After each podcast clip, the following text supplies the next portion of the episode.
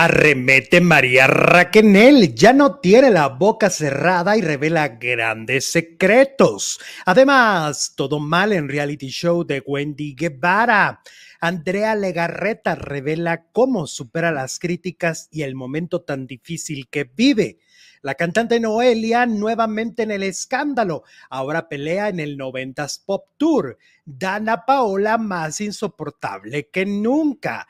¿Qué está pasando? ¿Qué está pasando con Héctor Parra? Y además, Carlos Trejo le canta un tiro a Julio Camejo. Iniciamos. No se debe, no se puede sin amor, porque desconectas el corazón y te acostumbras al dolor. No se debe, no se puede, por miedo a seguir. Y bueno, así abrimos como siempre con música en este programa, con mucha actitud, con muchas ganas. Bienvenidos a un nuevo en vivo, bienvenidos a un nuevo programa. Hola, a producer Jesús Ibarra Félix. No se debe, no se puede producir. No se debe, no se puede. Qué bonito tema. Muchas gracias por acompañarnos a toda nuestra comunidad farandulera este jueves 5 de octubre. Bienvenidas, bienvenidos, bienvenidos todos. Oye, ya es jueves. Ya es jueves, Ya es jueves. Y bueno, estamos bien emocionados como siempre de estar con ustedes. Saben que les tenemos un cariño impresionante y que para nosotros siempre estar al aire con ustedes a platicar, interactuar, reírnos, pasarla chilo, porque esa es la intención de este programa, siempre entretener, pasarla chilo y no más, ¿no? Ni vamos a escarbar, ni vamos a ser los vengadores de la farándula, ni nada por el estilo. Este es un programa de entretenimiento, donde platicamos de las noticias del mundo del espectáculo, ¿no? Así que tomémosla ligero todos, pasémosla increíblemente bien y bienvenidos. ¿no? Bienvenidos, claro. Esa es la manera en que la mayoría de nuestros baranduleros se conectan, ¿no? Te comentaba antes de entrar al aire que la cantidad de comentarios lindos que recibimos eh, es, es impresionante, ¿no? Eh, ayer te acuerdas que te mandé uno donde decía una chica que ha pasado momentos muy difíciles, ¿no? Primero por perder a su mamá, luego perder a su papá, y que nuestras voces dice que le dan calma. Le dan paz. Le dan Nunca paz. me imaginé que mi voz diera paz. y, y somos parte de su día a día y de su vida. Entonces, agradecemos esos mensajes, siempre serán mensajes muy bonitos para nosotros que nos nutren el alma y nos dan, ahora sí que nos dan todo el power. Como para todos los que estamos viendo en la pantalla, qué bonitos. Narda Cayún dice hola, saludos a todos. Arabel, Eso. Carmen dice hola, Alexi Producer, besitos al Tommy. Hasta el Tomasito le llega ese amor y esa vibra bonita, ¿no? Exacto. Oye, por cierto, antes de entrar a las notas que tenemos ya preparadas, estaba viendo que Laura Bozo, contrario a lo que estamos diciendo, ella realmente genera una discordia siempre a donde va, ¿no? Eh, estaba viendo muchos videos que me aparecieron en TikTok, prácticamente está peleada con toda la casa de los famosos de allá, ¿no? Bueno, en con España. el gran hermano, ¿no? Gran hermano VIP Ajá, se llama sí. Y está peleada con toda la casa, o sea, hay, un, hay una discordia con todas, eh, hay peleas con los jóvenes, pero con los no tan jóvenes, o sea, no es ni siquiera que digas, no, es que puede ser generacional, ¿no? Puede ser que exista este choque, ¿no? Con las nuevas generaciones que no la entiendan y ella no las entienda, pero no es así, realmente estaba peleándose con todo el mundo. Y, y lo mismo hizo en, en, en Telemundo. Pero en Telemundo no se peleó con todo el mundo. Bueno, se peleaba Ah, sí. a ratos y luego se contentaba y luego ya Pues yo te, volvía Yo a te voy a decir que sí se peleó con Con todos. porque, todos. Sí, claro, porque si se peleó con su, con la que la protegía, que era Daniela, se peleó con Cervoni, que la protegían. Ahora no hables del otro cuarto. El otro cuarto tuvo pelea con Ivonne, con Natalia, Con Niurka. con Niurka, con Lewis, con todos. Entonces sí. No, de verdad. O sea, si revisas, nosotros pensamos, ¿te acuerdas? Cuando la analizábamos, dijimos, bueno, se van a salvar Cervoni y se va a salvar Daniela. ¿Te acuerdas? Pero ni ellos dos se salvaron. O sea, con ellos dos también se enfrentó. Y es muy desagradable ver la energía que maneja esta mujer, cómo maneja todo. Siempre está en constante pelea, siempre le está diciendo cosas horribles. Pero ¿sabes qué? ¿Qué es lo peor? Y ahí creo que es lo más terrible. Saca el peor lado de los demás. Ándale. O sea, porque por ejemplo había una chica a la que están tachando. Le saca el tapón, dicen por acá. Ándale. Hay una chica que la están tachando de. mm, Ay, cuando eh, eres este. Ay, ¿cómo se llama? El término, perdón, hoy ando medio eh, norteado. Em, cuando rechazas de otros países, Eh, ah, también. Ah, Bueno, bueno. ahorita nos van a decir. a. Ahorita este, este, me fue la palabra. Bueno, la están tachando a esta chava por ah, dar unos comentarios de, de América Latina y, y dices, bueno, es que no sabemos si en la discusión se prende tanto peleando con, con, con Laura. Racista, no, racista es de, la, de aquí mismo No, puede ser. es como transfobia, Xenofobia. pero xenofobia, claro, xenofobia. Ahí está. Entonces, a la gente la están tachando de eso a esta, a esta chava y dices, pues quién sabe, a lo mejor en la, la discusión con Laura es tan fea, ¿no? Y tan tremenda, que a lo mejor eso es lo que la hace sacar ese lado, no es que necesariamente, te digo, puede sacar el peor lado de los seres humanos. Bueno, por otro lado, oigan, este, estaba viendo en esas notas positivas que Carol G va a venir a México Ajá. y lo comentábamos fuera del aire. Este crecimiento que tuvo en muy poco tiempo es impresionante, ¿no? ¿Cómo pasó? Porque a nosotros nos tocó verla en El Paso, Texas. Pasó de abrirle shows a Gloria Trevi a presentarse en el Estadio Azteca, donde nunca se ha presentado Gloria Trevi. La alumna superó a la maestra. Ajá. Y se va a presentar en un estadio en Monterrey y se va a presentar en un estadio en, Guadalajara. en Guadalajara y en, y en Estados Unidos ya se ha presentado en muchos estadios. O sea, es decir, el crecimiento de Carol G es de, digno de analizar, ¿no? Cómo logró crecer. Y sabes qué más, a mí me parece que es más loable de, de Carol G, yo que fui a un show de ella porque mi hermana es muy fan, es que sus canciones no denigran a nadie. ¿no? O sea, tiene canciones en el ritmo del reggaetón, pero canciones de amor, canciones de desamor, es decir, tiene un, un- un repertorio lindo y yo creo que eso es lo que la hace, pues que las familias enteras vayan a verla, ¿no? Que no se incomoden de que Carol G esté cantando ahí, ¿no? De verdad, impresionante cómo va a llegar al Azteca. Gloria Trevi nunca se ha presentado en el Azteca y ella le abría los conciertos hace cuatro años a Gloria. ¿Qué? ¿Cómo le dio la vuelta? Ujú. Ok. Y bueno, ya para, ya para cerrar, Shakira, que estaba viéndola en una entrevista, en, como entrevista conferencia que hizo en Billboard, y decía que cuando ella eh, iba a querer sacar estas canciones, sobre todo la primera, ¿te acuerdas? La que más le dio duro a Piqué, que su equipo le decía, no, no, no, no, no. No, no, no, no lo vayas a hacer. ¿Cómo? No, no, no, ¿cómo se te ocurre? No va, no va, no va, no, no, no puede. No, no hay manera de que estas canciones. Y dijo, pero es que yo no soy yo soy un artista. Yo no soy la directora de, la, de las Naciones Unidas ni nada. O sea, yo soy un artista y yo quiero expresar lo que estoy sintiendo. Y en este momento ese dolor que voy a mostrar ahí y, y ese desencanto lo quiero mostrar.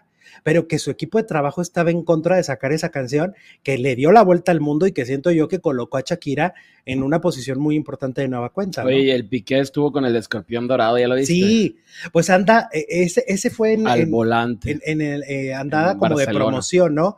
Ya ves que hasta surgió el rumor de que va a estar en la máscara. Es, es- bueno, eso lo dijo Chisme No Like, ¿no? Que ellos aseguraban que iba a ser uno de los personajes que van a aparecer en esta Porque vino temporada. a México. Oye, pero eso sería un exitazo. ¿Estás de acuerdo que sería un logro de parte de la producción? Porque siempre se ha criticado mucho de, uy, sí, a ver, a ver, uy, a ver, No, ¿quién destapa?". pero no, no, no. Yo lo que yo entendí es que no va a ser como ah, va a estar semana tras semana, sino una participación especial. Ah, llegó un personaje nuevo, Ajá. como Gloria Trevi. Como la Trevi cuando estuvo. Ok, que era el hombre de roca. Ajá. Era el hombre de roca. Entonces Sí. llegaría así como en un personaje que aparecería de manera así, pum, un día de invitado. A eso. Ok. Pero ya en sí es un logro. No, pues sí. O sea, ya en sí es un logro porque siempre están estos gritos de la audiencia. Uy, de sí, ay, no vaya a aparecer Shakira. Uy, uy, uy, no vaya a No, pues aparecer. le a ver, trajimos a Piqué. Pues ahora sí, para que vean, les van, a, les van a traer al pique. Eso es lo que se comenta, ¿no? Lo cual me parece un súper logro. Y Mm. estaba viendo que el, que el que anda bien ardilla es Pablo Chagra, ¿Por qué? El, el, TikToker. Está muy ardilla, él mismo lo dijo, que porque le habían propuesto para hacer uno de los personajes. Ah, en la máscara. En la máscara. Y finalmente no lo logró cerrar. Yo hice mis indagatorias, que ya ven que soy bien chismoso, y, y pregunté. ¿Y qué, qué, qué, qué, qué, qué, qué? Y entonces me dijeron que lo que pasa es que Pablo Chagra no es muy bien visto por la producción desde temporadas pasadas por andar revelando los personajes que estaban dentro Ah, de, pues la, no lo de, la- sé. de los, o sea, las, las personalidades que estaban en los personajes y que reveló algunos. Spoilereando, pues. Ajá. Y que entonces por eso no es como muy querido Mm. y que hay gran posibilidad de que lo que dijo Pablo, pues es verdad. O sea, que lo rechazaron, que le hicieron la propuesta y lo rechazaron. Por lo que entiendo, lo estaban paqueteando en Televisa. O sea, haz de cuenta, te voy a firmar, Pablo, por ir a la casa de los famosos. Personaje La Máscara. Mm. Por el hotel VIP, por tanta cosa, te voy a pagar tanto. Y al final, pues Miguel Ángel Fox dijo, no, no, no, yo aquí no lo quiero. Ah, ok. Ese es el chisme. ¿Qué Pues tal? ahí ya iba a tener una participación estelar, ¿no? Porque pues en la casa de los famosos estaba en las redes, ¿no? Estaba- Claro. Ahí ya era aparecer en la tele. En la tele, tele, tele. ¿No? Felipe Rubio nos manda un super chat. Oli. Jueves de precopeo, saludos. y sobre todo ahorita. Ay, tú necesitas tu tequila, ¿va? Que no me lo he tomado. Bueno. Oye, que te acuerdas Felipe. que ahora que fuimos a ver a Ana Bárbara, le dan un tequila y dijo, ah, caray, estaba bien fuerte. Ajá, ¿Te acuerdas o no? claro que me acuerdo. Sí, de- Ana Bárbara andaba desatada ese día. Ajá. Bueno, vamos con Andrea Legarreta. Y es que Andrea Legarreta reveló el consejo que le dio su madre para que no le afectaran las críticas.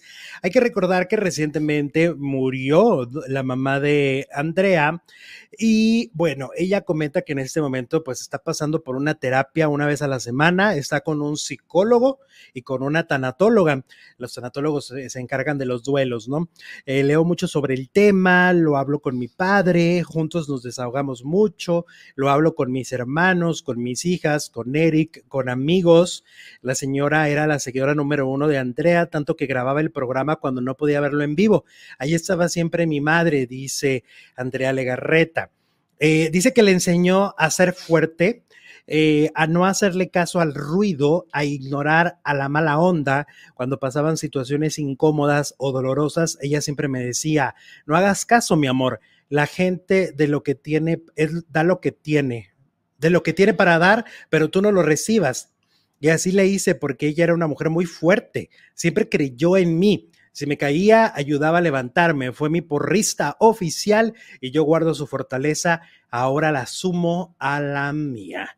Y es que era su representante, ¿no? Por mucho tiempo. O sea, sí era realmente una, una mujer muy comprometida, porque no siempre pasa que, que aunque seas figura pública, que tus padres te vean o te escuchen o te aplaudan, ¿no? Entonces, en el caso de, de Andrea, pues sí, sí no, pasaba. pues como en el caso, por ejemplo, de Noelia, que está, está, está peleada con su mamá, ¿no? Está Ajá. a muerte, no se hablan desde hace muchos años por un tema ahí de una violación.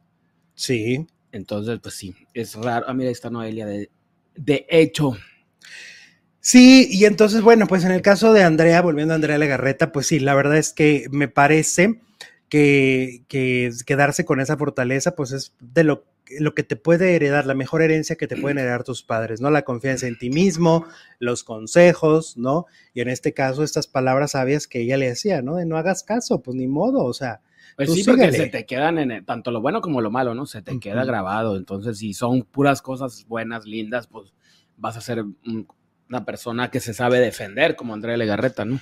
y que lo vimos ahora cuando pasó lo de Chisme No Like, ¿no? Eh, se vio que salió a defenderse como, como distinta, ¿no? Yo la sentí como, ¿sabes qué pasa? Que cuando ya te enfrentas a que a la muerte y entiendes que, pues al final de cuentas, esto, eso que le, que le están haciendo chisme no le a Andrea, no va a representar un golpe más duro que perder a su mamá. Mm. Empiezas como a tener esta conciencia y a, y a perderle el miedo a muchas cosas, ¿no? Sobre todo a los problemas de este tipo, de decir, pues qué, o sea, las palabras Ya perdí a mi mamá, ¿qué, Ajá. ¿qué más me puede pasar? las amenazas, ¿no? Sobre todo porque han sido amenazas, no han sido notas. A mí me parece que han sido amenazas claras y lo podemos ver en los videos que hay, donde ellos directamente miran a la cámara y le dicen, te voy a destrozar, voy a, voy a sacar, voy a acabar con tu reputación, voy a sacar estos secretos a la, a la luz, ¿no? Y así lo hacen. O sea, realmente voltear a la cámara y lo que hacen es decirle a Andrea Legarreta que la quieren destruir, ¿no? Entonces, en el caso de, de Andrea, eh, me parece que, que salió y se defendió con eso, sin miedo. Ahora sí que, pues órale, Vénganse, vénganse, dijo Andrea. ¿no? venga. Y bueno, recuerden que si ustedes nos quieren apoyar, como siempre lo decimos, la forma en que nos pueden apoyar y también salir en la pantalla sí o sí, porque a ver qué sucede para que entiendan. En la plataforma en que nosotros transmitimos hay un apartado especial para los superchats. Así lo ponen las plataformas. Entonces, eh, la- la- los mensajes normales pues se van con muchos, allá con todos, ¿no? Entonces nosotros de, de repente aleatoriamente es cuando los cachamos, pero los superchats sí los podemos leer directamente desde un apartado. Entonces, si ustedes dicen ahorita quiero que me lean, bueno, pues lo pueden hacer a través del superchat. O los super stickers que nos enviaron unas, unos stickers bien bonitos. Eh, Sí, qué bonitos. Mira, como Morsi Quintero dice, hola chicos, y Morsi, hacía mucho que no te veíamos. Me da gusto ver, verlos en vivo, cuídense y Dios los bendiga y siempre. Gracias, Morsi. Muchas gracias desde Monterrey. Desde Monterrey para el mundo. Ujú. Eh, dice Laurita, la primera vez que Shakira se presentó en el auditorio, los boletos costaban 300 los preferentes. Wow. Y me, me pare- me parecía un dineral. Ahorita andan que en 3 mil, 4 mil Pues eh, sí. en el auditorio. No, ¿verdad? esta de 7 mil. Tienen como un límite. Tienen un límite. En la- en el por eso auditorio, muchas veces eligen estadios, eligen las arenas. Porque ahí pueden cobrar lo que Sí, quieran. porque al final de cuentas, si te fijas, pues es que el Auditorio Nacional, el nombre lo dice, Es el pertenece a la nación. claro. Sí, es un lugar este, donde no podrían, eh, no es privado. No, No, no, no va a haber un boleto de 10 mil pesos jamás. no, porque no es de empresarios privados como en el caso de este, el Arena, que pertenece a, a los Salinas Pliego. ¿no? O sea, no, eh, realmente aquí es De hecho, todo. está en terrenos federales, ¿no? Ahí es donde está el bosque de. Chapultepec, los pinos, todo eso. Sí, es que es nacional. Por eso, este, Ari Boroboy el otro día reclamaba y decía, es que aunque lleve el título nacional, tienen sus preferencias con, este, con OCESA, ¿no? O sea, si no perteneces a OCESA o tu evento no está como palomeado por OCESA, pues de repente batallan para que les agende. Al menos eh, en- con el director pasado les pasaba mucho. Yo siento que ahora es diferente y te voy a decir por qué siento que es diferente. Porque yo ahora que he ido al auditorio, después de la pandemia, eh, veo eh, a gente que nunca antes yo había visto en el auditorio. O sea, no- grupos o sonoras que nunca las había visto ahí, que les ha ido muy bien, de hecho, pero antes como que estaba todavía más cerrado, Más elitista la cosa. más elitista, como que el director pasado efectivamente era, era muy, parecía cadenero de, de antro, ¿no? Tú sí, tú no. Cuando finalmente Jesús, si, si la persona puede pagar para presentarse en el Auditorio Nacional, que cobran creo que un millón de pesos por rentarlo, Ajá, pues oye, pues súper bien, ¿no? O sea, si puede pagarlo, pues qué bueno. claro. Bueno. ¿Qué tal? Bueno, vámonos con Noelia hablando de conciertos. Resulta que Noelia este, acaba de estar en el 90s Pop Tour, en lo que fue el festejo de las 20 arenas de la Ciudad de México. Y mm, pues Noelia acaba de declarar en Imagen Televisión, pues que tuvo ahí como sus diferencias Ajá. con las JNS y con los CABA. Ella dice que tal vez eh, como que la malmiraron desde un inicio porque llegó con guardaespaldas, cosa que ninguno de los que están en el 90s Pop Tour usan guaruras, ¿no? Pues no, ni Faye. Mira que Faye dicen que es la que más como eh, lujos de alguna manera tenía, pero ella llegó con, con guaruras. Yo digo, es que llegar a un lugar como con guaruras, donde, ¿qué le van a hacer sus compañeros? Como, ¿por qué? O sea, los guaruras se pueden quedar afuera, ¿no? Ah, entraron al auditorio donde estaban A- a la- ensayando. sí, e- e- ellos ensayan en un búnker, Ajá. este, y entonces en ese búnker, pues se pueden quedar afuera, ¿no? Digo yo, sí, así ha de ser muy incómodo ver llegar a un guarura con arma y todo, ¿no? Pues ellos que son tan sensibles, ¿no? Que se meten en su canción, y Ajá. bailando y Y cantando. que ahí tengas un empistolado. Y tener a alguien ahí armado, pues sí impone. Debe ser, ahora sí, yo poniéndome del lado de, de las JNS y de, porque aparte un arma, pues siempre tú dices, ya ves lo que pasó con Lucero, Ah, sí. ¿no? Nunca se Pero sabe. aparte dice que, pues que ella tiene más trayectoria, ¿no? Que, que Ah, también sí. por eso que ella sí tiene un nombre internacional y pues estos se quedaron así en lo local. En lo O sea, les dijo nada que verientos. Ah, exacto. Y, y ella dice que ella ha llegado a lugares donde ellos nunca han llegado. Yo creo que se refiere a, a los tres, cuatro éxitos que tuvo que pegaron mucho en Billboard, ¿no? Ah, sí. Que lograron. Yo me acuerdo que en su momento, efectivamente, pues sí, Noelia era- era- era el primer lugar de Billboard. O sea, la canción está de tú, la de Yo soy Candela, soy una llamará, y todas esas canciones que fueron como unas cuatro. Ah, pues También, eh, también pues, por culpa de esa canción no se peleó por Belin- con Belinda. También con Belinda se peleó. Tú, pues cuando estaba en la academia, en la, vo- en la voz, En la voz. en la voz, Belinda no reconoció quién cantaba la- o de quién era la canción Ah, ok. Tú, que la estaba cantando una participante. Y pues Noelia se indignó y le soltó, le leyó hasta. ¿A poco? Sí, hombre, también, así como con. No me acordaba con eso. jeans, sí. Ey, Pero tampoco es la primera, eh, se ha peleado con los Ángeles Azules, con Talía, ¿no? Dijo que. Con la- Karim León. También. Yo me acuerdo que reclamaba que Karim ah, hubiera cantado un cover de, de ella, de ¿no? ella. La de tú. Ajá. Yo creo que lo que le molestó es que Karim la hizo suya y, y Algo- hoy por hoy mucha gente la reconoce la por Karim. reconoce más que con ella. Con Talía porque fue a Harvard, ¿no? Que dio una conferencia en Harvard y entonces ella le dijo, no, yo sí estudié en Harvard Ah, y soy sí, empresaria y tú qué eres. Y, ah, y Es como muy, es como muy peleonera, ¿no? con Carol G también, mira, que ¿Qué? con Carol G. cuando- Ay, no, con mi un- Carol G no. En una entrega de premios por irrespeto a la música mexicana. Porque Ah, Carol G cantó, caray. pues no vestida de mariachi, sino con un vestido normal. O sea, ¿con quién no entonces? con el gordo y la flaca. Uy, bueno. Por transmitir lo de la reina Isabel. y la pelea más grande con su mamá. Bueno, esas ya son Sí, lo que sí. decíamos ahorita, ¿no? Sí, Esa- esa es la, esa la- más épica, la esa más épica. aparte, y pues ahí sí no sabemos quién, quién tiene la razón, si su mamá, si su mamá. Pero es peleonera. Sí, pues a lo que vamos. o sea, le gusta el desgreñe. A donde va como que es como Laura Bozo, ¿no? Que a Ajá, donde va ándale. hay bronca. Sí, porque aparte, o sea, yo digo, lo que tú dices que te hicieron, pues a mí no me parece que yo no veo como mucho. Primero, porque eres una desconocida para ellos. Ellos realmente no te conocen de entrada, Ajá, ¿no? No han trabajado contigo. Conocerán tu nombre, Ajá. a lo mejor alguna de tus canciones, y quién sabe, porque hay toda una generación que no ha crecido ni ha oído la música de esta mujer.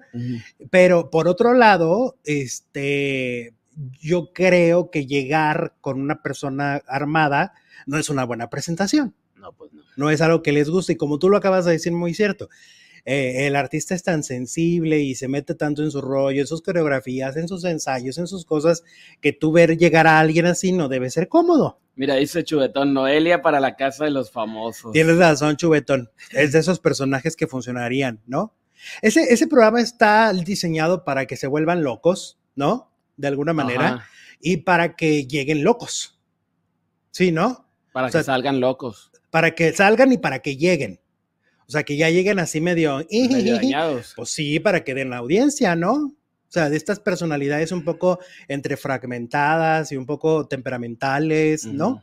Pues sí, pues eh, tienen que, tienen que, que tienen que dar escándalo, ese es el Pues sí. requisito, ¿no? Los muebles, como vimos en la última, pues no llegan muy lejos. Tienen que ser problemáticos, tienen que ser escandalosos, tienen que ser mediáticos, ¿no? Ajá. Tienen que traer algún escándalo ahí. Pues no metieron a Tefi Valenzuela, por ejemplo, por lo de Eleazar. ¿Para qué nos Mm. hacemos tontos? Pues sí, ¿No? no, que por qué. Ajá, la metieron porque era mediática en ese momento. Y así meten a los personajes por esas razones. Pues entonces Noelia sí puede, sí podría. ¿Cómo no? Dice Francesca, producer, ¿cómo sigues? ¿Te compraste las pastillas Vic? Pues sigo mejor que ayer, yo me oigo mejor que ayer, ¿cómo me oyen? Eh, sí, Yo sí me oigo, imagínate cómo estaba ayer. ya sé. Pues con que tú te sientas mejor No, pues ya puedo y hablar. que te no sea me- más fácil hablar. Sí, puedo hablar un poquillo más. Muchas gracias, Francesca. Carlos Amador dice: Saludos, Alexito. Gloria odia tanto a Mari Boquitas que dijo que tenía varices en el capítulo. Saludos desde Cuernavaca. La risa Saludos, que le da. Carlos. Sí, porque, bueno, Oigan, cuenta- a, que a mí me contaron que, que cuando estaba en Chihuahua, María Raquenel, este, les pedía a sus fans que la visitaban, porque iban fans cada semana a visitarla, eh, iba, iban y les, y les pedía que le cooperaran para la crema para las varices. Ah, pero pues, que un día, la hierbita verde. que un día descubrieron que, que ese dinero lo usaba, pero para cremas para la cara. Porque no tenía varices. No, sí tenía Ah, ok. pero no tan graves como decía. O sea, haz de cuenta que eso me lo platicaron a mí hace poquito, que les, les lloraba y les decía, es que las varices, es que no sé qué. Entonces, ah, bueno, ahí te da tu lana. Y cuando descubrieron que realmente exageraba un poco y que lo que sí es que se compraba cremas muy caras para el rostro. Ah. Eso me contaron a mí, que luego me llegó un mensaje, por cierto, de una señora que me dijo, oye, Alex, qué bueno que seas imparcial, me dijo, porque acá en Chihuahua, Chihuahua, que es donde estuvieron en la cárcel, este, tiene, hay unas historias muy tremendas de gente que se relacionó con María Raquel y que no tienen la mejor de los recuerdos. Por ahí un hombre con el que anduvo que dicen que le destruyó el matrimonio. Ella. Ella. Ah, ok. Ujú. Entonces, eso me dijeron, que ella ya va, bueno, ahorita vamos a hablar de lo del podcast, pero ella ya va a empezar a contar varios romances. Si es sincera, va a tener que contar, pues que fueron como unos cuatro o cinco romances mientras estuvo en la cárcel. Oye, pues es que con Sergio no. ¿Cuántos años estuvo amarrada? ¡Ay, amarrada! Pues amarrada, Estuvo Sergio. amarrada. Ok. Bueno, Metafóricamente. mentalmente, Sí. digamos, que salió pues queriéndose comer. Pero al- fíjate, tuvo al galanes en la cárcel de Brasil y tuvo galanes en la No, cárcel no, pues, mexicana. totalmente. Totalmente justificado, Alex. Y ella lo, lo va explicando porque es parte de quitarse el vendaje, ¿no? Claro. Es un poco el proceso de que tuvo. Ahorita lo platicamos, pero sí, eh, eso me contaron. Oye, y luego hablando de los noventas Pop Tour, resulta que OV7, pues ya se despiden en diciembre, ¿no? En diciembre se acaba OV7. Ya para siempre. Pues ahora sí parece que sí, porque si la vez Ya no anterior, hay más conciertos en 2024. No, nada, ya no. no, no, no, van a cerrar con la Arena Ciudad de México. Este, aparte están muy peleados, Sí, muy, muy divididos. dividido. Sí, están muy divididos.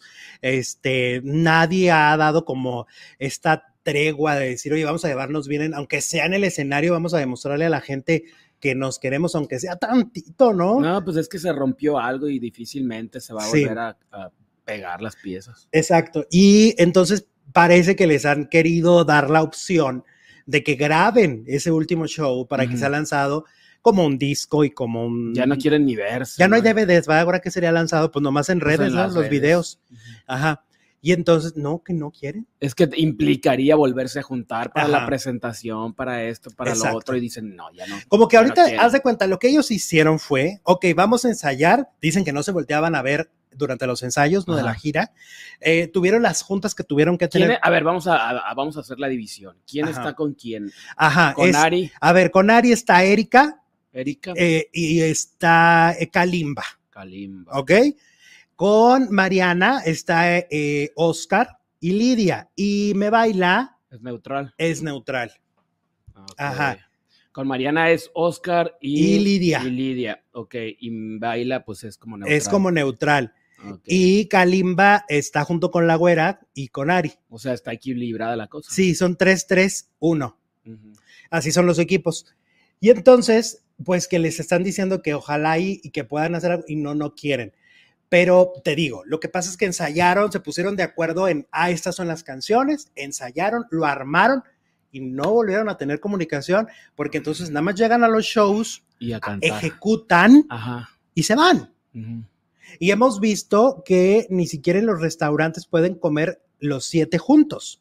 Cada uno come, como les decimos, divididos. Ajá. Entonces no hay manera de que saquen el disco, no hay manera de que graben Ya lo que quieren es que se llegue la última fecha y, ya, órale. cuándo son. Aquí El que más le urge es a. Kalimba, porque Kalimba va a empezar una gira el próximo año. Él sí tiene una carrera de cantante.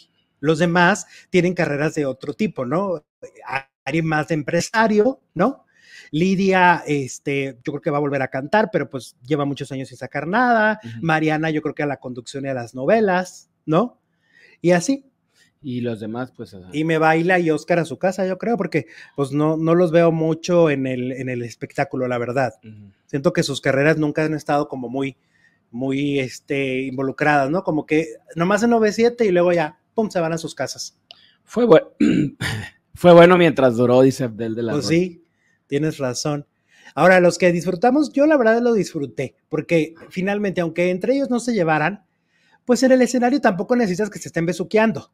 Y Pues, luego ¿como pa' aparte qué? son muy buenos actores porque yo cuando los vi en el auditorio ni por aquí me pasó. Sí sabía que estaban peleados, pero ahí se me olvidó. Y lo que tienen ellos es que tienen una disciplina y un rigor en el escenario que se nota, ¿no? Sí. Bailan muy bien, ejecutan muy bien sus canciones, es decir, lo hacen muy profesionales. Los señores son unos profesionales cuando se juntan, ¿no? Exacto. Entonces, bien por ellos, y pues ni modo, ya no se pudo, ya la- la- ellos crecieron, se, obviamente, también yo digo, todo el mundo se va en contra de Ari, pero pues no sabemos las versiones de todos. Mira, dice el Ceci Lidia tiene una palaza en Cuernavaca con muchos locales. Ah, pues Sí, ya. son más empresarios, ya han invirtieron lo que ganaron. Ah, qué padre. También Erika. Erika también tiene tiendas de ropa. y las promociones en sus Mariana redes, tenía una de disfraces, ¿no? junto con Erika. Con Erika. Pero con lo de esto de que se dividieron, también se dividió todo. Oscar canta en teatro. ¿En Mm. cuál?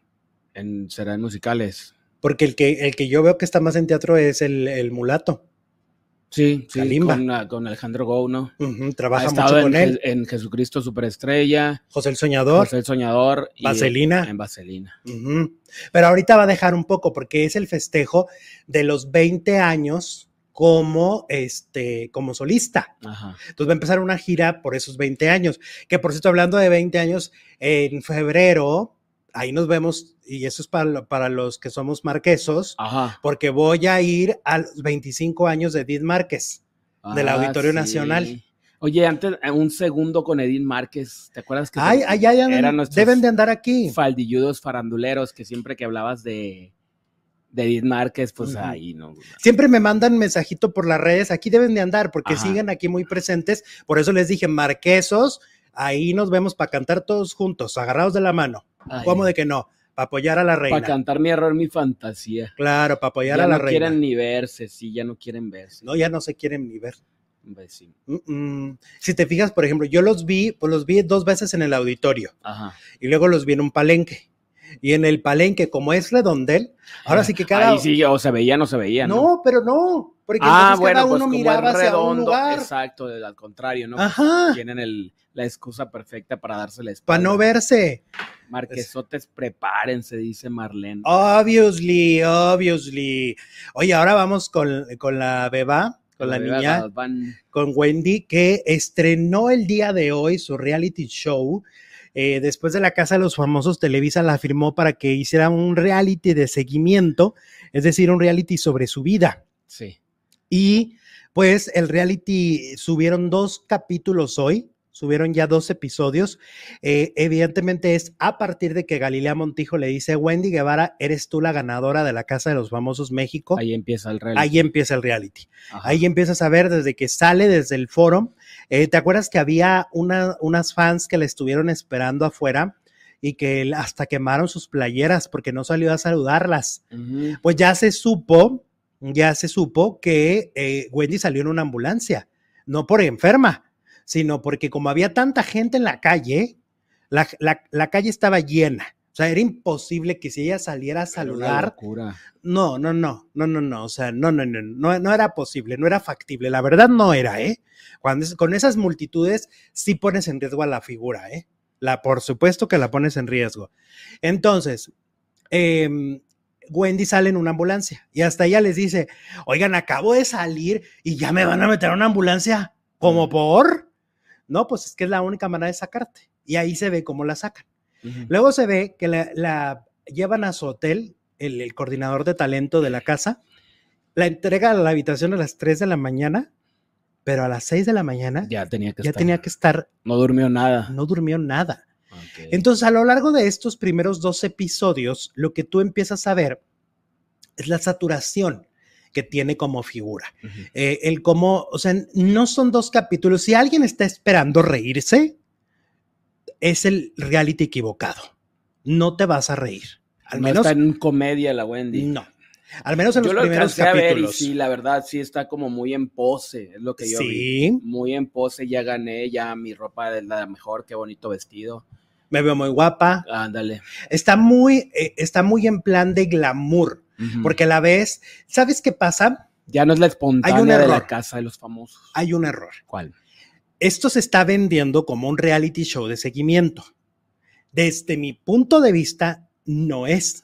Es un detrás de cámaras. Yo lo vendería más como un eh, making of de su carrera, porque en realidad lo que estás viendo es posando para la quién, entrevistándola para quién sabe quién, este, yendo a los programas, o sea, no estás viendo No, no es como el de Jenny que vida. se veía que se levantaban, desayunaban y si pasaba algo chistoso en el desayuno, lo pasaba. O sea, como que grababan 24 horas o lo que fuera y como que seleccionaban las partes más chistosas, pero de su vida diaria. Y la peculiaridad, peculiaridad que Ah. tienen los realities de seguimiento, como el de Jenny, como el de las Kardashian, el- eh, estos realities, es que se planea las cosas. Pro- provocan situaciones, provocan, obviamente. exactamente, provocan ciertas cosas que te van a dar risa. Es decir, por ejemplo, a mí me brincó que en esta primera parte no, no ves que esa- esos días es cuando reclaman que no invitaron a las perdidas a la fiesta de Galilea. Si yo hubiera sido el productor, yo digo, ok, vamos a juntarla con las gordas, porque así les dice ella. Vamos a juntarla con las gordas y a ver qué le dicen las gordas porque no fueron a la Porque fiesta no de Galilea. invitó, claro. Y ahí ya generas un conflicto porque vas a provocar un enfrentamiento. En cambio, aquí solamente se muestra la figura, que es Wendy Guevara, eh, eh, renegando de las redes sociales, renegando de que la gente y que nosotros opinamos y todos los demás opinamos de todo y la criticamos mucho y pobrecita de ella porque es una víctima de todos nosotros. Entonces, ahí es distinto, porque ni siquiera, ni siquiera le dieron su lugar a las que reclamaron porque no las invitaron a esa fiesta, que no les mandaron la ubicación. Y aparte las ponen así como que, ah, claro, a Paola la voy a poner diciendo que, o a Kimberly, que en esa fiesta va a haber puro hipócrita. Exacto. Nomás el video, esa partecita, pero no la ponen diciendo por qué, porque va a haber gente hipócrita. Porque sí se ve cuando se encuentra con ellas en Guanajuato. Sí se ve, pero no se ve nada de diálogo. O sea, solo se ven entre la bola gritándola, recibiéndola, pero nunca, nunca se ven las conversaciones. Entonces, resulta que las conversaciones de ellas son las más divertidas. Cuando tú las ves Es platicando. que ellas dos, bueno, ellas tres, Ajá. juntas, yo creo que han de ser dinamita. Correcto, porque se tienen una confianza extrema, porque son muy carismáticas. Y ahí no las ponen. No, no las ponen a platicar. Lo único que ves es una figura a la que le están aplaudiendo todo el tiempo, a la que le están diciendo todo el tiempo, eres una, eres una maravilla. Una diva, ¿sabes? Como una diva. como una diva. O sea, este reality está como en formato como si Lucía Méndez fuera la prota, Dale. porque pues mi, mi tía Lucía sí siempre es diva. Haz de cuenta que está así. En cambio, tú quieres ver a Wendy la que, se, la que se comía tostadas duras en la casa, la que se preparaba su, su aguachile, la que, ¿sí me entiendes? Esa es la parte que tú quieres ver y no está en el reality show. El reality show no es un reality show, es un detrás de cámaras. Sí la están siguiendo, pero no nos estamos dando cuenta realmente cuál es su vida. Porque no creo, no creo que todo lo que está pasando sea lindo como lo están poniendo en, los- en esos dos capítulos. Y solamente tenemos una figura quejándose del exceso de trabajo, quejándose de que no duerme, quejándose de muchas cosas, ¿no? Ahora sí que deberían de ponerle como eslogan, Wendy se queja, porque el reality es de pura queja. Y esa crítica no es para ella necesariamente, porque ella no produce este programa. Es para los productores de Pues este pues, programa. ella salió muy cansada y renegando y es lo que, lo que están poniendo. Pues sí. Verás el reality de Wendy Guevara sobre su vida, bueno, que ya dijimos que sobre su, su trabajo más bien, ¿no? Ujú. Eh, más de 2.200 votos, el 76% dice no me interesa, el 21 24% dice obis, que sí, sí lo van a ver. sí, sí, sí. Bueno, la mayoría no, dicen no me Y interesa. lo voy a volver a decir y lo voy a resaltar así con marcador verde, diciéndoles, no es nada, nada contra Wendy. Y si ese video lo ve Wendy, Wendy, no es nada contra ti. Tu reality show no está haciendo lo que se le prometió a la audiencia. Y además hay una pregunta que yo te haría, Jes- Jesús. ¿Es, ¿Es lo que el público quisiera ver de Wendy? O sea, ¿el público quiere ver eso? No, Yo porque creo que pues, la no. conocimos Wendy la perdida, no, no Wendy la diva. Ajá. O sea, entiendo que la vida le cambió. Eso me queda muy claro. Que, la, que las cosas a Pero acaso tiene que cambiar ella, ya convertirse en otra Wendy, en otra es que es persona? otra persona, no es la de la casa de los famosos. No es, perdón, no es. No es porque aquí la ves agotada, la ves cero fresca, la ves cero auténtica. Eh, eh, o sea, la entrevista a Mauricio Garza, en lo de la quién, el, cuando está posando para quién, las, las partes que ponen, las frases Es que, que dice, todo es completamente armado, hasta la fiesta, ella ni siquiera sabía quiénes iban a ir, ajá. qué vestidos iba a poner, no sabía nada. Quien está realizando rea- autenticidad. Pero también hay algo, te voy a decir. Lo que sucede también es que en México no sabemos hacer reality shows de Ah, mira, nos seguimiento. acaban de decir por aquí. Eh, no, no, ese tipo de formatos son muy gringos No, pues sí. y se hacen muy bien en Estados Unidos, pero en México como que no sabemos, ¿no? La casa de los famosos funciona porque no tienen que editar nada, ¿no? La mandan así las 24 horas. Yo en VIX acaba, ah, vi hace meses dos capítulos también porque no me enganchó, la de los perros. la de la, este, ah, la que ama a los perros y todo, ese era un reality de seguimiento muy mal hecho también. Porque no La se loca logró. de los perros o algo así. Ándale, eh, que yo a los dos capítulos me fui. Ajá. Ahora, te tengo una noticia muy padre. Eso sí te va a gustar. A. Ya existe la veladora de Wendy Guevara. Vamos. Ya se vende. Ya se vende a través de Tinder. ¿Ok? El templo de las perdidas. Y, está la veladora, la podemos ver. Ya le puedes rezar. Sí, ya le puedes rezar. Des- mira, tienes que descargar la aplicación, obtener un registro y hacer match en Tinder con Santa Wendy. Ajá. Ok, ahí les- Ah, ok, no es como que tú tienes tu, tu tarjetita de. Ah, ah, está complicado, ¿eh? Sí, haces match, haces match con Santa Wendy, ¿no? Eh, eso deben de hacer los devotos para que le reces. Ah, mira, pues estaría bien poner una veladorcita y tenemos tantas ahí atrás. Mira, Ahora ahora, para Halloween. solo está limitado a 800 velas por día. Solo se va a dar acceso, obviamente, a mayores de 18 años. ¿ok? Y se va a realizar de hoy, no, de ayer, miércoles, hasta el domingo. Pero ¿y para qué es la veladora? ¿Te concede deseos la web? Milagros. sí, pues sí. para que, así como la de Belinda para los enculados. ¿Y esta Ajá. para los que es?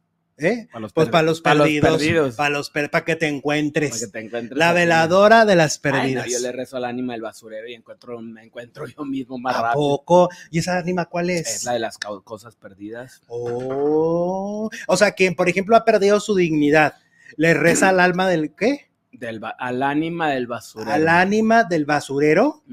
Suena le muy feo eso. Pero vale, muy pero vieras cómo encontraba las cosas rapidito.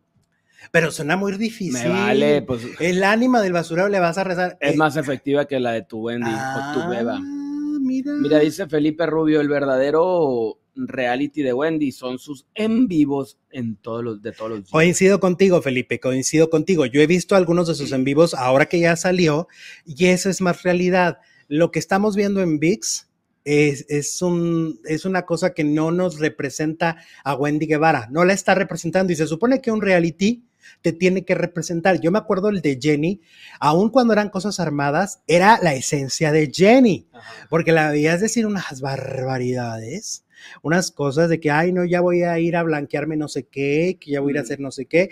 O sea, de, de verdad, era un reality muy bien hecho de, de Jenny Rivera, ¿no? El de Jenny estaba maravilloso, el de. Jenny.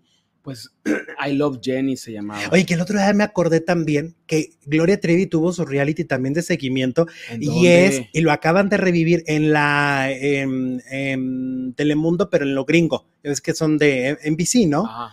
en NBC. Este, yo me acuerdo haber visto esos capítulos, pero ¿Cuando ahora de la revivieron. cárcel o cuándo? Sí, hace como seis años, Ah, pero lo revivieron por eh, un acto de violencia que tuvo su marido ahí frente a las cámaras.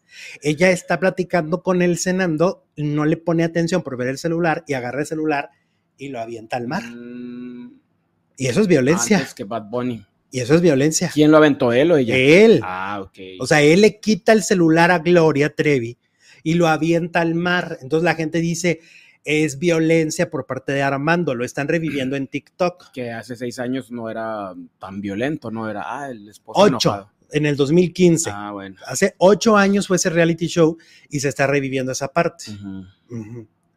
Eso es lo que de alguna manera está faltando en este reality, como esos momentitos de, de intriga, de, de no, y que como espectador digas, "Oh, ¿qué está pasando? Bueno, pues hay que comprar la veladora de la Wendy. pa' Ay, no creo que alcancemos, son pa' 800 por día. Ah, no, pues yo no duermo. Yo Y me- yo ni Tinder tengo. Ah, en el Tinder. Tinder, tienes que tener pues. Tinder y tienes que hacer. Ujú. No match con alguien. Ajá, no vayan a pensar ahí que yo ando de calenturiento en el Tinder buscando a quién sabe la- por La quién. veladora de la Wendy. No, yo no ando buscando a nadie. No, bueno. Bueno, ahora vámonos con Dana Paola. Resulta este, que Dana Paola, oye, hay que decirle al tío Mapachito que se meta a Tinder ahí. Pues es que ayer andaba ahí de aprontón con el Jorge Loza, Ah, pues que ahí se meta al Tinder para que nos consiga la veladora, ¿no? Es un juego, dicen que no, que no es cierto. No, sí, ella Sí. lo anunció. Ah, ya lo anunció. Ella lo anunció en sus redes, yo lo Ah, vi. Yo vi su anuncio. Este, oye, el Oyuki, el Oyuki está soltero, ese sí puede andar en Tinder. El Oyuki. El Oyuki. Bueno, Dana Paola. Fíjate que Dana Paola anda medio, medio insoportable, dicen. Hoy el periódico El Universal cuenta que la han buscado por parte de Ocesa. ¿Tú te acuerdas que trabajó en Ocesa? Sí, en Wicked. Wicked, claro. Exacto. Y que la han buscado para develación de placa. La han estado buscando así para muchas cositas. Y no, Y que ni, la- y ni la llamada les responde. no, pues ya está al nivel del Canelo, ya. Viste que cantó y no se equivocó. Sí, anda, pero ya en las nubes. La cantó muy bonita. Sí, canta muy padre. Ella canta muy la bien. cantó muy bonito, no se equivocó. Vieron el himno nacional cantado por Dana Paola en la Ajá. pelea del Canelo, que yo creo que de las pocas que no se ha equivocado. Pues sí, tienes razón. Porque casi todos se equivocan. Bien feo. Pues es que quién no. Ujú, sí. Bueno, pues Ana Paola eh, no les está respondiendo y dicen que pues que ya se le subió. Ya se le subió. Ah, que me contaron el otro día una cosa. Que, que Dana Paola le da pues su, su, su mesada, su dinerito a su, a su novio. ¿A poco al que salió de la voz? Ajá, y que, que crece. Pues es que bien dicen que dinero que llega fácil, fácil se va, ¿no? Se lo gasta en. En los casinos, Ah. que le encanta ir a los casinos a, a Pues Ale- como no es Alex del- Hoyer se llama, ¿no? Sí. Ajá, que le encanta ir a los casinos a gastarse la mesada que le da Dana Paola. Eso me contaron. No sé si sea verdad. Es que tengo amiguitos que andan en los casinos. No, ok. Por eso no les sorprenda que luego les cuente muchas cosas de algunos ludópatas. ¿Qué tal? No, me quedé perplejo.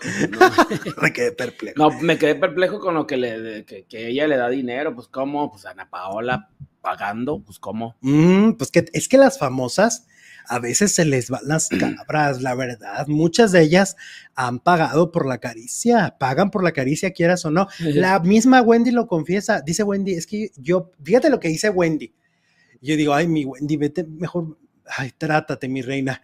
Porque dice, no, no, no, es que yo prefiero pagar porque así yo tengo el poder. Y cuando, y cuando la relación se termine, pues yo me quedo con mi dinero.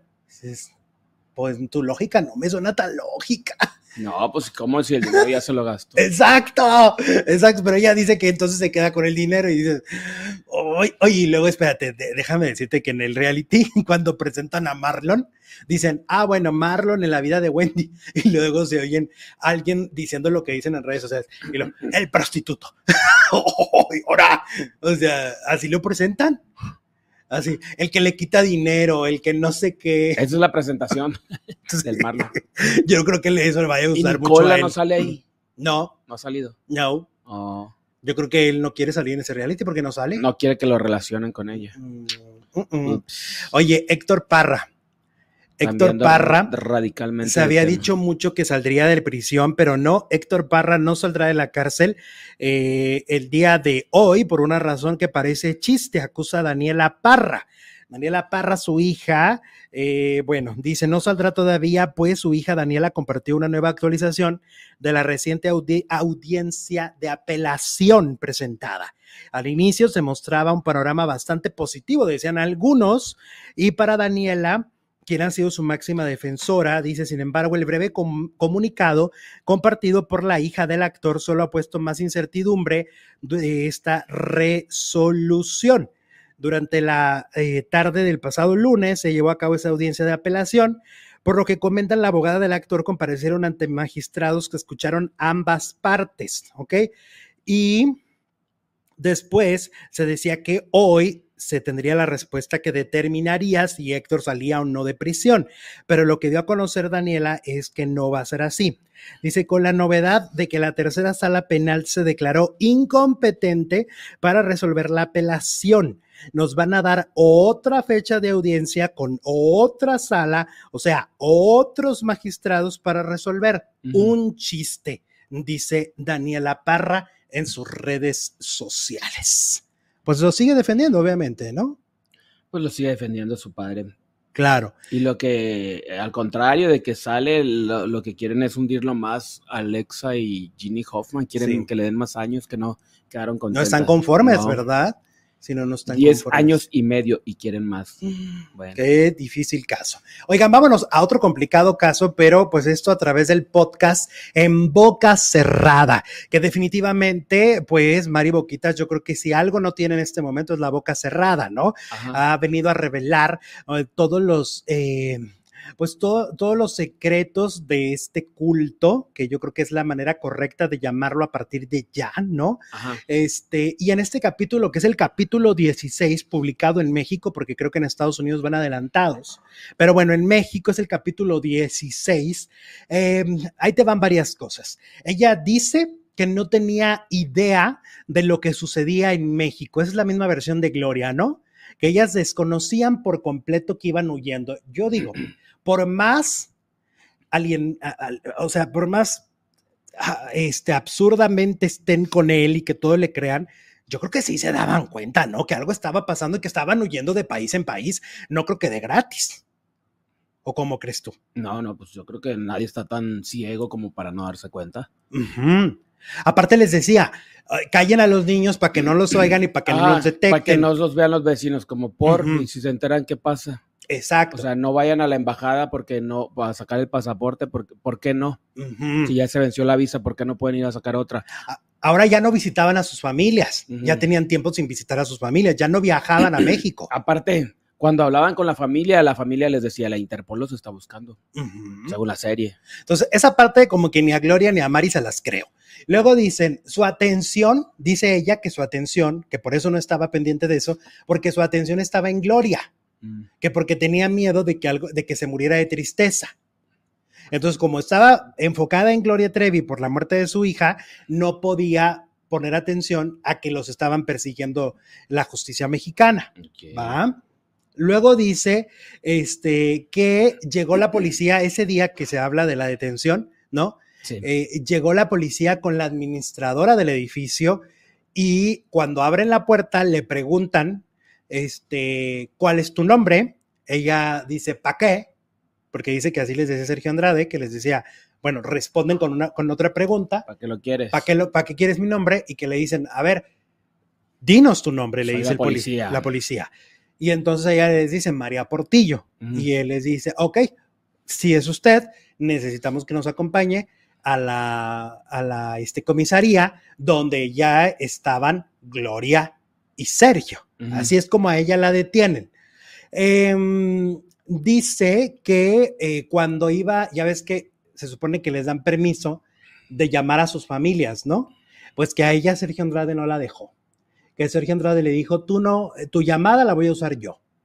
Ay, no, pero ¿cómo? Pues si eso es, eso es de la policía hacia el... Ah, pues que así pasó. Que su llamada Ya cuando lo la detienen, hizo ya no Sergio tienen, Andrade. yo supongo que ya no tiene ningún poder de decidir eso, ¿no?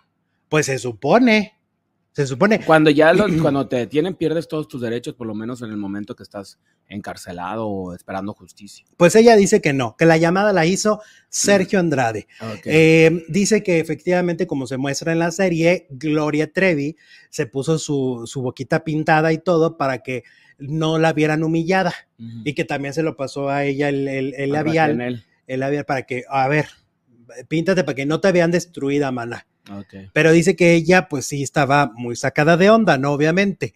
Dice que las los primeros días las presas hacían burlas constantes de ellas, ¿no? Y llegaron a ver en pantalla, como decían, estas abusadoras de miles de niños mexicanos. Y ellas, oh, caray. Así decían en las noticias de allá. Ajá. Entonces dice que eso pues era muy fuerte porque realmente se sentían totalmente vulnerables y con, y con la posibilidad de que las agredieran, porque se conoce mucho esto de que a este tipo de delitos o agresores, ¿no? Cuando llegan a las cárceles, pues les va muy mal. Entonces ella tenía mucho miedo. Dice que Sergio la seguía controlando y que se burlaba de su fe, que se burlaba de muchas cosas. O sea, Sergio seguía teniendo control y te vas a ir para atrás con qué tenía el control, con la comida que le daban en la cárcel. ¿A poco? Estaban celda con celda, Ajá. pegados. Y entonces, cuando le llegaba la comida a ella, Sergio le decía, ah, porque ella le decía, Sergio, sí, por favor, gracias, ¿puedo comer? En la cárcel. De, de celda a celda le gritaba. Ajá. Y entonces él le decía, "Ah, bueno, la mitad y la otra mitad me la guardas y ahorita me la pasas.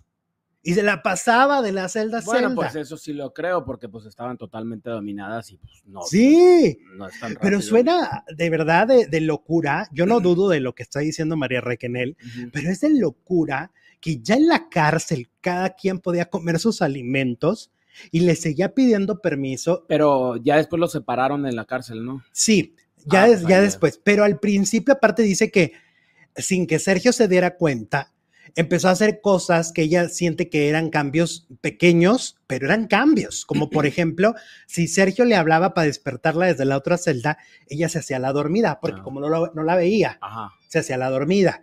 O le empezó a guardar menos comida. Oh, O sea, ya le empezó a daban- revelarse, Ajá. a abrir los ojos. Eran pequeños cambios que para ella significaban mucho, porque antes de la cárcel, antes de, de estar presa, pues estaba presa de otra manera y realmente no le, no le llevaba la contra de nada. No. Lo obedecía en los viajes, aunque él no estuviera presente, ¿no? Todas. Sí, entonces ella dice que poco a poco fue como, como despertando, ¿no? Dice que sí llegaron a pensar que las iban a matar dentro de la cárcel, o sea, sí lo llegaron a, a creer, sí, sí llegaron a tener este temor por todo lo que se decía, ¿no? Porque aparte estaban en una cárcel muy violenta. Em, dice que parte de, de lo que le ayudó en este proceso de ya no guardarle tanta comida es que empezó a ver a Sergio debilitado, o sea, se empezó a dar cuenta que ese hombre ya no la iba a poder golpear, ya no podía ejercer la misma violencia psicológica, ni física, ni verbal que ejercía. Porque las cosas, la dinámica de esta si- singular familia había cambiado, Claro. ¿no? Y aunque tardó muchos años en poder despertar y, declararse como una víctima, ¿no? Porque ella no se declaró legalmente como una víctima durante todo el proceso, ¿no? A pesar de que los abogados se los pedían.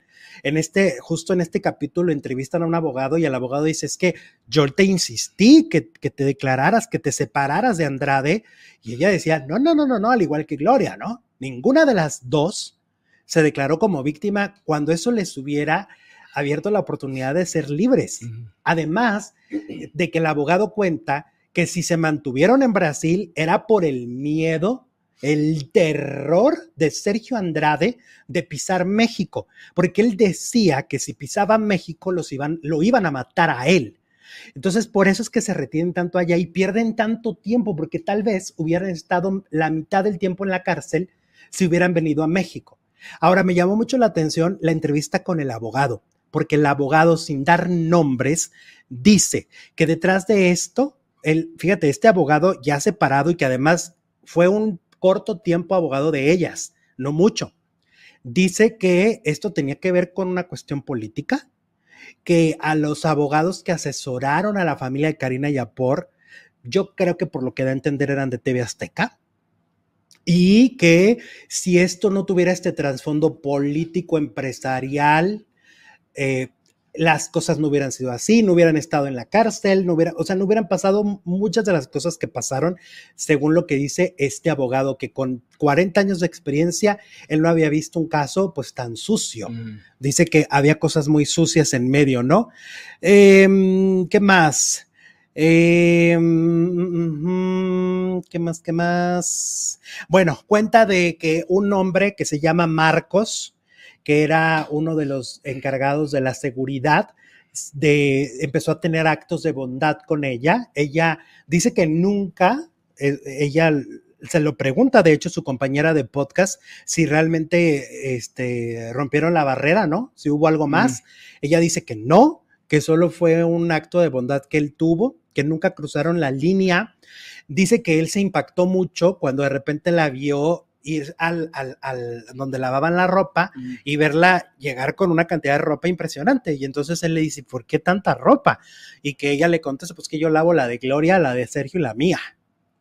Ella seguía siendo la empleada Pero pues, doméstica. ¿a poco los dejan llegar con su maleta a la cárcel? no, pero que- de la ropa que les fueron dejando allá en Brasil tener, porque Ajá. sí tenían bastante ropa, Mm. de esa ropa era la que lavaba, ella lavaba la de los tres. La de los tres. la de los tres. Y él no daba crédito, decía, o sea, él se fue dando cuenta diciendo, esta es la que peor la pasa.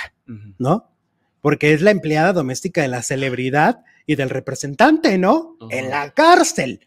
Una cosa de locos. Eh, dice que cuando enfermó por primera vez Sergio Andrade, en el fondo veía la posibilidad, cuando lo lleva, cuando se va al hospital, Eh, de ¿y si no vuelve? ¿Y si por fin nos liberamos de este ser? ¿Y si no regresa? O sea, empezó a tener estos pensamientos que nunca durante tantos años Ya los estaba había- cortando el. Sí, Cordón. estaba cortando el cordón. Este, y dice que, eh, y que fue sin duda los castigos fuera de la cárcel, fue lo peor que estar en la cárcel. O sea, para ella fue peor eso. Que la cárcel. Y también, ya al final del, del podcast, asegura que al menos la versión de Sergio Andrade era que continuaba en contacto, estando en prisión, con muchas de las chicas. Así como lo escucharon. Ok. Eso es parte del capítulo 16 de En Boca Cerrada de María Raquenel. Hay cosas que como seres humanos, hoy maduros o adultos, nos cuesta mucho trabajo entender, pero definitivamente es una historia estremecedora, ¿no? Totalmente. Me quedé perplejo también. Está fuerte. ¿Y qué creen? Que no vamos a parar, pero bueno, Atenea. Atenea dice: ¿Ya miraron que Sandarti se hizo cirugía? Sí, sí vi. ¿Cirugía dónde?